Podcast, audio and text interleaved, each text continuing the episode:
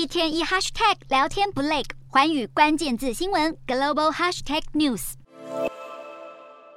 绿柱紫顶，宛如莲花。这一座三百五十公尺高的建筑物是透过中国“一带一路”倡议，斥资一亿一千三百万美元新建的电视塔。从二零一二年拉贾帕克萨担任总统以来就开始动工，如今终于在十五号要对外开放观景台。科伦波当局希望出租办公室和商店空间，包括观景台下方的旋转餐厅，在那里可以饱览拥挤的科伦坡市景和印度洋海景，把莲花塔变成娱乐中心，因为这是莲花塔唯一赚钱的方式。广电业者表示，莲花塔发出的电波无法涵盖全岛，也无法改善目前得从斯里兰卡中部一座山传送的讯号，等于是座毫无用处的电视塔。而前总统拉贾帕克萨想仿造北京四百零五公尺高的中央广播电视塔来满足虚荣心，如今不止相当浪费，更让斯里兰卡深陷债务之中。中国透过其“一带一路”倡议，在亚洲、非洲和欧洲推动基础建设计划，却因此导致各国深陷债务陷阱而遭人诟病。而斯里兰卡当前的经济危机，部分归咎于占可伦坡五百一十亿美元外债百分之十的中国债务。但到目前为止，北京只愿意对可伦坡提供额外的贷款，没有削减未偿还债务。